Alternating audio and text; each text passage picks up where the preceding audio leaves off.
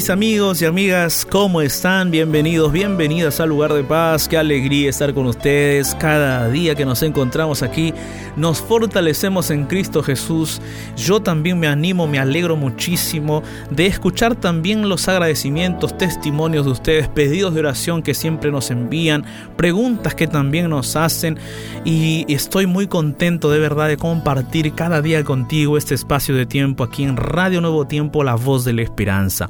Y el día de hoy vamos a hablar acerca de cómo tener una vida victoriosa. Una vida victoriosa en Cristo. Una vida victoriosa. Muchas veces em, las situaciones que vivimos parecen derrotarnos. Muchas veces los problemas que enfrentamos parecen liquidarnos. A veces esos problemas son más grandes que nosotros. A veces esas situaciones que de repente hemos fallado, hemos caído, nos hemos equivocado, nos hunden más. Quizás hay vergüenza, quizás hay miedo, quizás hay temor, quizás hay, hay algunas cosas en el corazón, en el alma, que nos tienen así un poco perturbados.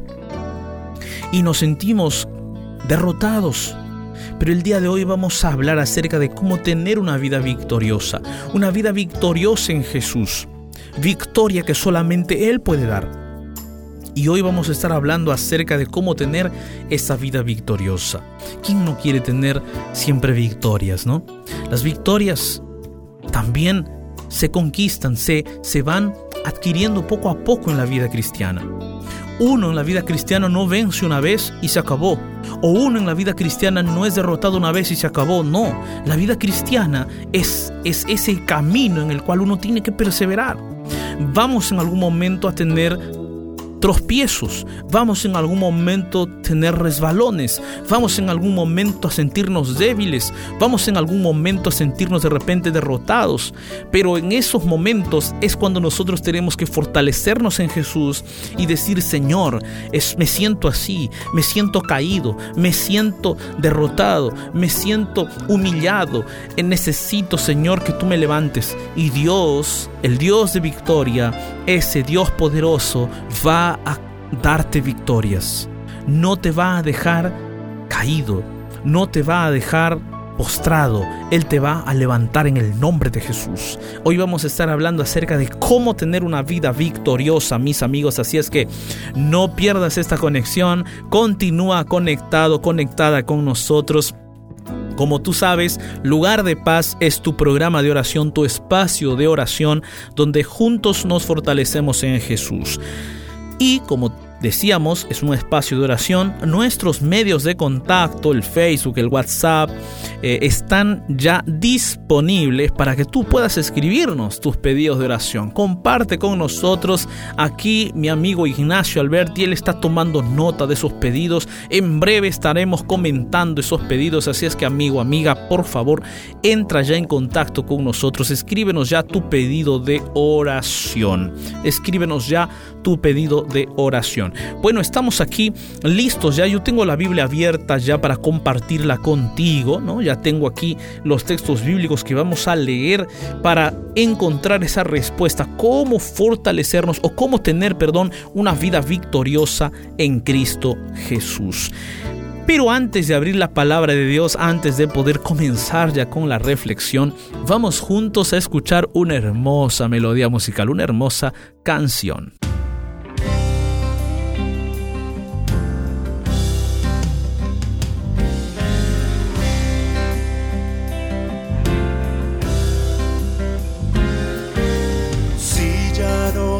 Sientes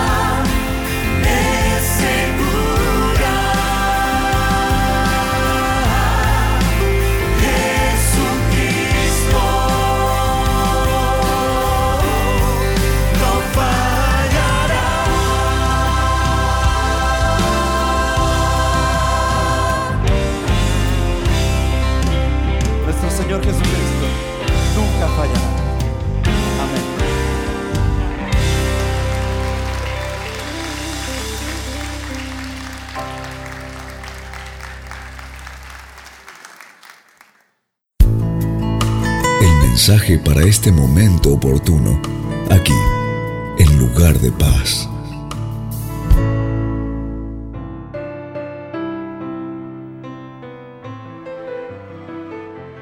Qué linda música, qué linda música que acabamos de escuchar, qué melodía, qué letra, qué inspiración podemos encontrar en la música, ¿no es cierto? Cuando escuchamos una música y esta música nos eleva, nosotros encontramos esperanza y encontramos también la paz y la tranquilidad para abrir la palabra de Dios. Amigos, el día de hoy hablando acerca de la victoria que podemos nosotros tener, acerca de los triunfos que podemos tener y cómo tener esa vida victoriosa, yo quiero invitarte a poder eh, leer juntos la experiencia de un ser humano en la Biblia, la experiencia de un hombre, un hombre que así como nosotros, era un hombre débil, un hombre que luchaba contra sus dificultades, un hombre que tenía sus, batallas, un hombre que tenía sus luchas. Y eso es lo bueno de la Biblia, ¿no? La Biblia no nos oculta las situaciones naturales de un ser humano, las circunstancias naturales de un hombre. O sea, la Biblia no nos pinta héroes que nunca se equivocaron. La Biblia nos dibuja escenas irreales, ¿no? Escenas místicas. No, no. La Biblia nos dibuja, nos pinta escenarios reales, completamente reales. Los, ser humano, los seres humanos que alcanzaron victoria espiritual, victoria con Cristo, victoria en la Biblia, eran seres humanos como tú y como yo que también tuvieron errores, que también cayeron, que también fallaron, que también se equivocaron, que también hablaron palabras que no debían hablar, actuaron e hicieron cosas que no debían hacer. Eran seres humanos como tú y como yo, que a veces estaban desanimados y a veces estaban alegres, que a veces estaban luchando contra problemas muy grandes y a veces estaban en paz. Eran seres humanos que también tenían problemas familiares, que tenían problemas con su esposa, con su esposo, que tenían problemas con los hijos. Eran personas que también tenían sus dificultades, sus emociones, sus sentimientos encontrados, pensamientos que los perturbaban. También tenían miedo, también tenían temor, el mismo Elías huyó a esconderse porque tenía miedo, imagínate, ¿no? El mismo David falló, se equivocó, su hijo lo persiguió para morir, tuvo muchas experiencias difíciles, tristes, pero allí ellos continuaban aferrándose de Dios. Ellos buscaban al Señor, Dios se encontraba con ellos. Entonces nos damos cuenta que en la Biblia, eh, la Biblia no nos oculta aquellas luchas naturales del ser humano, aquellas dificultades naturales del hombre. El mismo Jesús padeció por nosotros. El mismo Jesús sintió frío, sintió hambre, lloró. O sea, no, la figura de Jesús no es una figura mítica, no es un héroe que, que nunca falla, que nunca le duele, que nunca sangra, que nunca nada. Que, no, eh, eh, la figura de Jesús es la figura de un ser que de un ser divino humano que luchó por nosotros, que también sintió todas esas cosas. Inclusive el texto bíblico en Hebreos menciona de que Él fue tentado en todo según nuestra semejanza, pero sin pecado. O sea, Él fue tentado en todo según nuestra semejanza, pero sin pecado. Él padeció, Él sufrió todos los dolores y tristezas que nosotros sufrimos. Él también fue quemado por el sol, ¿no? Como nosotros fuimos quemados en algún momento por el sol. Él también sintió frío, también tuvo sueño, también tuvo hambre, también eh, tuvo que comer, tuvo que alimentarse. Jesús también tuvo que orar. Él oró también y le pidió a sus discípulos que oraran por él. Jesús también fue golpeado, fue acusado, Jesús también fue humillado, Jesús también padeció por nosotros. Entonces, la Biblia es un libro que nos presenta las cosas reales tal como son en esta tierra, las situaciones reales, adversas, difíciles de este planeta Tierra, pero por otro lado también nos presenta la gracia, la misericordia, el poder de un Dios que no nos deja, y que nos presenta promesas eternas y reales, reales, promesas eternas que son totalmente factibles, ¿no? Así como Él prometió que un día un Salvador vendría y durante más de cuatro mil años muchos esperaban la venida de Jesús, la venida de Cristo, y Jesús vino, pues era una promesa de Dios hecha en el mismo Edén, entonces Jesús vino cumpliendo esa bendita promesa a lo suyo vino, dice el texto bíblico, y los suyos no le reconocieron. Pero los reyes del oriente, esos tres reyes, vinieron desde lejos mirando la estrella para encontrarse con Jesús que había nacido. Es impresionante ver cómo es que Dios cumple sus promesas. Si Él prometió que Jesús vendría por primera vez y vino, Ahora la promesa de la segunda venida también es real. Entonces, mi querido amigo, amiga, mira una cosa. Es cierto que vivimos en un mundo de dolor, de tristeza, de pecado y de angustia. Pero Dios nos ofrece victorias, Dios nos ofrece esperanza, esperanza victoriosa en Cristo. Y el apóstol Pablo, un hombre sujeto a pasiones como nosotros, un hombre que también era un perseguidor antes de conocer a Cristo, era un perseguidor de cristianos, un hombre que luchaba en contra de los cristianos, que inclusive llevó a la muerte al a Esteban, un hombre de Dios, en su delante Esteban fue apedreado. Es más, el mismo Saulo, que antes se llamaba Saulo, después fue Pablo, el mismo Saulo ordenó el apedreamiento de Esteban. Y ahí estaba este hombre Saulo, que ante los ojos humanos, ¿quién se iba a convertir en un predicador? Nadie lo imaginaba. Pero cuando se encontró con Cristo, la historia cambió. Y es así, mi amigo, cuando tú te encuentras con Cristo, tu historia cambia. Y es allí donde tú tienes que tomar decisiones. En tu vida tú tienes que tomar decisiones. Dios no va a tomar esas decisiones por ti. Tú necesitas tomar esas decisiones en tu vida. Y la decisión que tú tienes que tomar el día de hoy, porque hoy estás aquí en esta radio y hoy estás escuchando este tema, hoy estás escuchando este mensaje, es porque el Espíritu de Dios está trabajando en tu vida. Ayer hablamos del Espíritu Santo y hoy el Espíritu de Dios está trabajando en tu vida. Te va a tocar el corazón y te está trayendo hasta esta radio. Es la primera vez de repente que sintonizas pero Dios ya está trabajando en tu corazón. Por eso es que hoy la temática es cómo vencer, cómo tener una vida victoriosa. Y en la experiencia del apóstol Pablo que nos narra en Filipenses capítulo 3, vamos a leer desde el versículo 7 al versículo 9. La primera cosa que tú tienes que hacer es elegir a Jesús como tu prioridad. Y mira lo que dice el versículo 7 al versículo 9 dice. Pero cuántas cosas eran para mi ganancia, dice el apóstol Pablo. ¿Cuántas cosas eran para mi ganancia? Las he estimado como pérdida por amor de Cristo. Y ciertamente, aún estimo todas las cosas como pérdida, por la excelencia del conocimiento de Cristo Jesús mi Señor, por amor del cual lo he perdido todo, y lo tengo por basura para ganar a Cristo y ser hallado en él, no teniendo mi propia justicia que es por la ley, sino la que es por la fe de Cristo, la justicia que es de Dios por la fe. Lindas palabras del apóstol Pablo, ¿no es cierto? Aquí el apóstol Pablo nos está diciendo, mira querido amigo, mira querida amiga, yo elegí a Cristo como mi prioridad. Lo demás es inferior. Lo demás está por debajo de esa decisión. Mi decisión prioritaria es fue colocar a Cristo en primer lugar en mi vida. Todas las demás cosas que eran para mi ganancia las tomo ahora como pérdida por amor a Cristo. O sea, Cristo fue y es mi más grande decisión. Elegí tener a Cristo como mi prioridad. Querido amigo, amiga, el primer paso para tener una vida victoriosa es elegir a Cristo en primer lugar en tu vida. Elegir a Cristo como prioridad de tu existencia.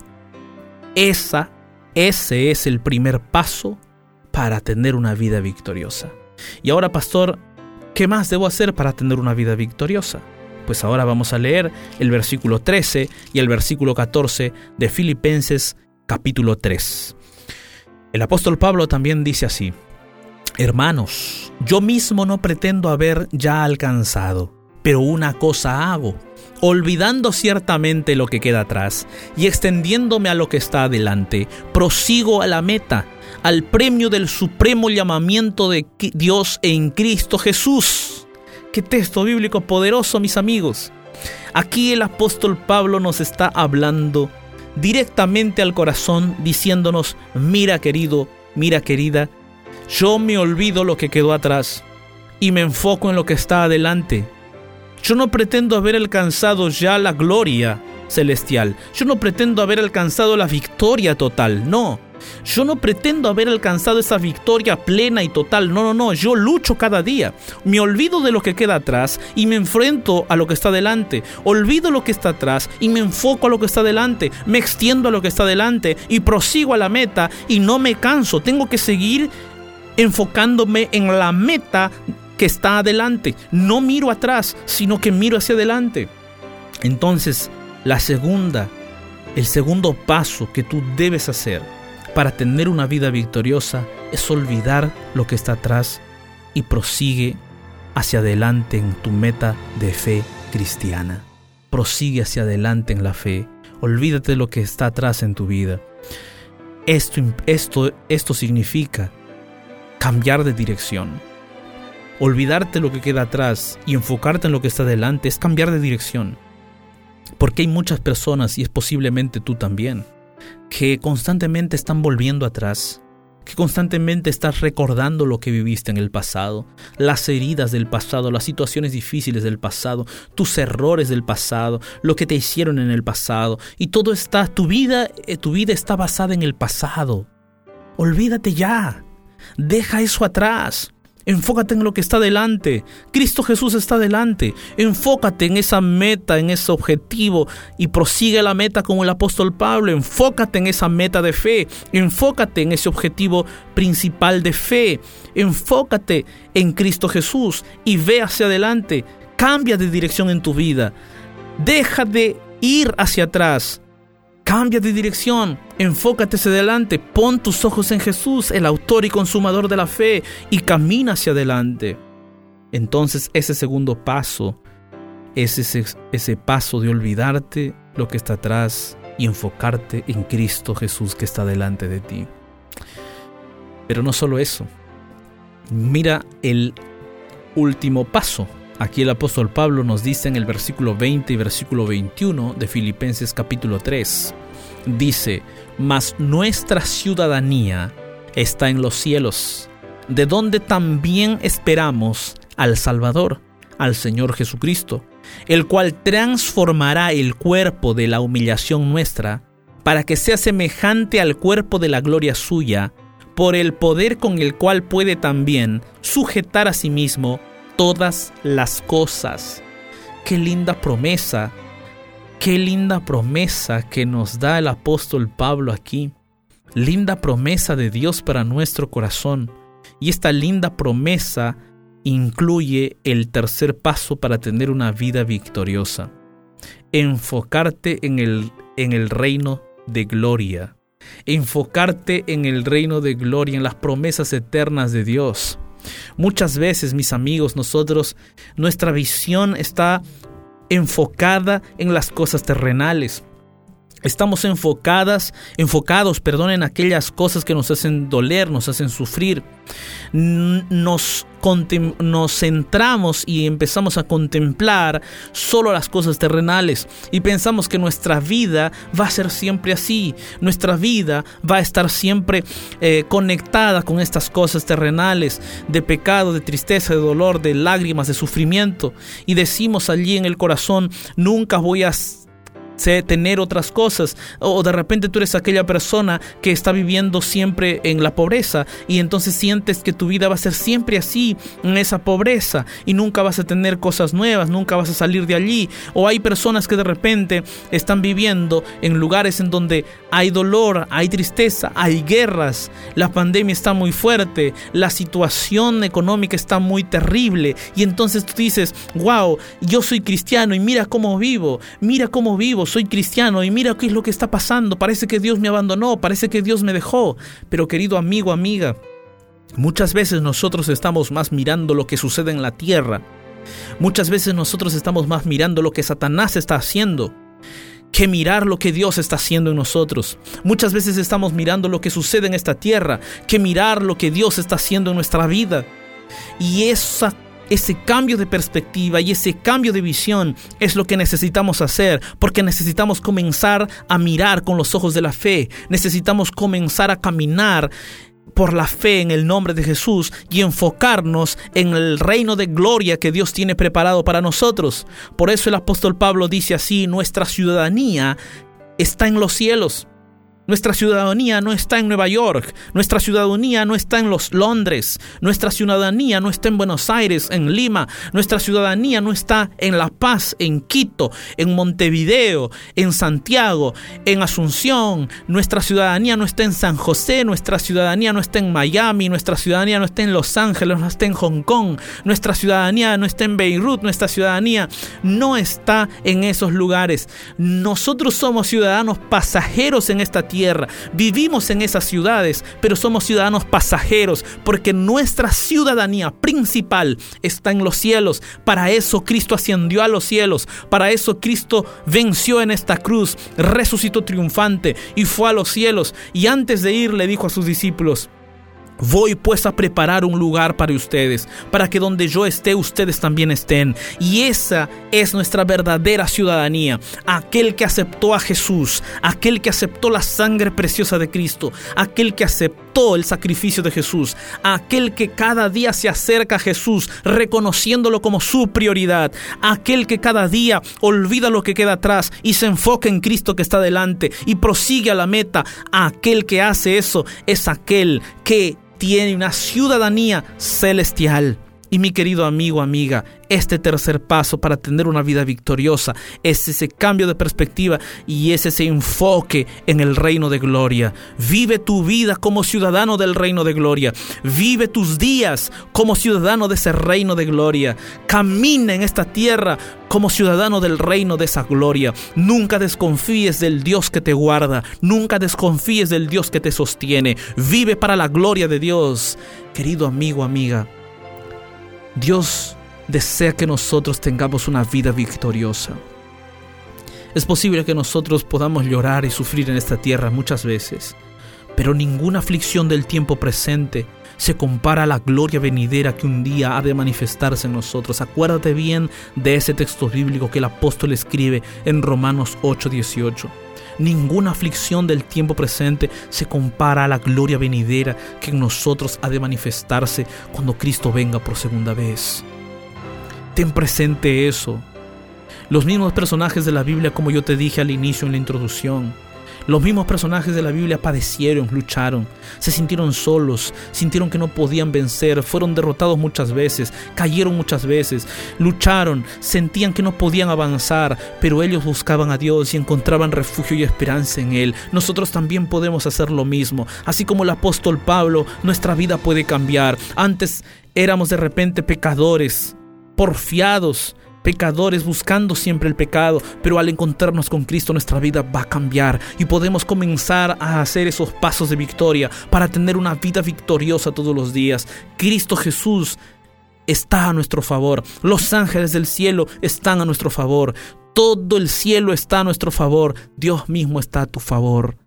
Él desea que tú venzas, Él desea darte victoria todos los días. Por eso el día de hoy yo quiero invitarte para que podamos orar juntos. Orar juntos para que Dios nos haga victoriosos cada día y nosotros podamos buscarle a Él cada día en oración. ¿Qué te parece si oramos el día de hoy? Allí donde estás, cierra tus ojos, ora conmigo. Cuando sientas que la tormenta azota tu vida, cierra los ojos, eleva tu corazón al Salvador y te sentirás en un lugar de paz. Momentos de oración. Bendito Dios Todopoderoso, gracias Señor por tu palabra. Gracias porque tú eres un Dios de mucha bondad. Gracias porque tú eres un Dios que nunca nos has abandonado, nos has dejado, nunca. Por eso, Padre Celestial, el día de hoy venimos delante de tu presencia, creyendo en que tú puedes darnos victoria cada día creyendo en que tú puedes ayudarnos en nuestra debilidad, ayudarnos en estos momentos de flaqueza, ayudarnos en estos momentos en donde nos sentimos perdidos. Tú puedes ayudarnos, oh Señor. Levántanos de aquí. Ayúdanos a buscarte cada día. Ayúdanos, Señor, a elegirte a ti como nuestra prioridad, a elegir a Cristo como nuestra prioridad. Ayúdanos, Señor, a olvidar el pasado y enfocarnos en Jesús que está delante de nosotros, enfocarnos hacia adelante y proseguir la meta. Ayúdanos, Señor, a poner nuestra mirada y a enfocarnos también en el reino de la gloria que tú has prometido para nosotros. Padre amado, gracias.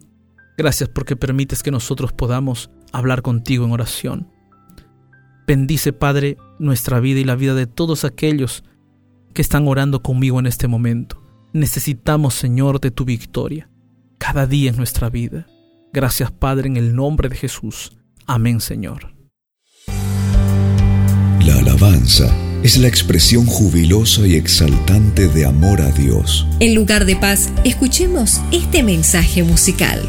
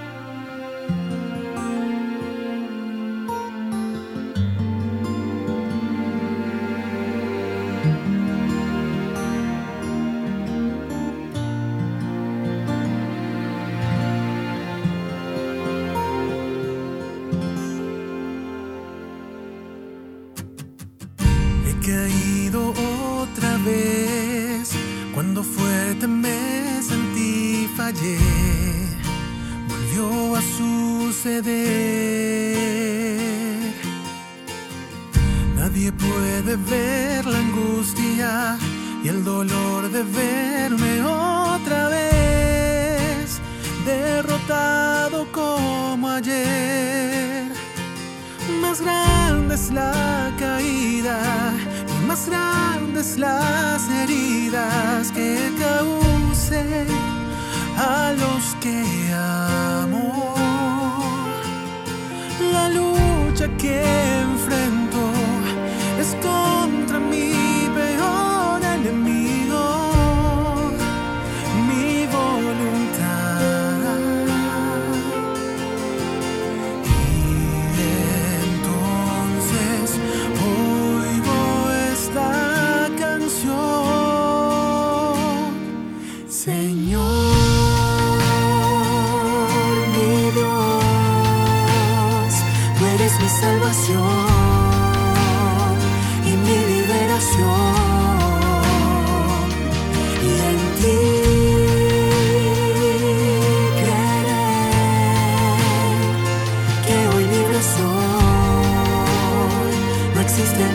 Que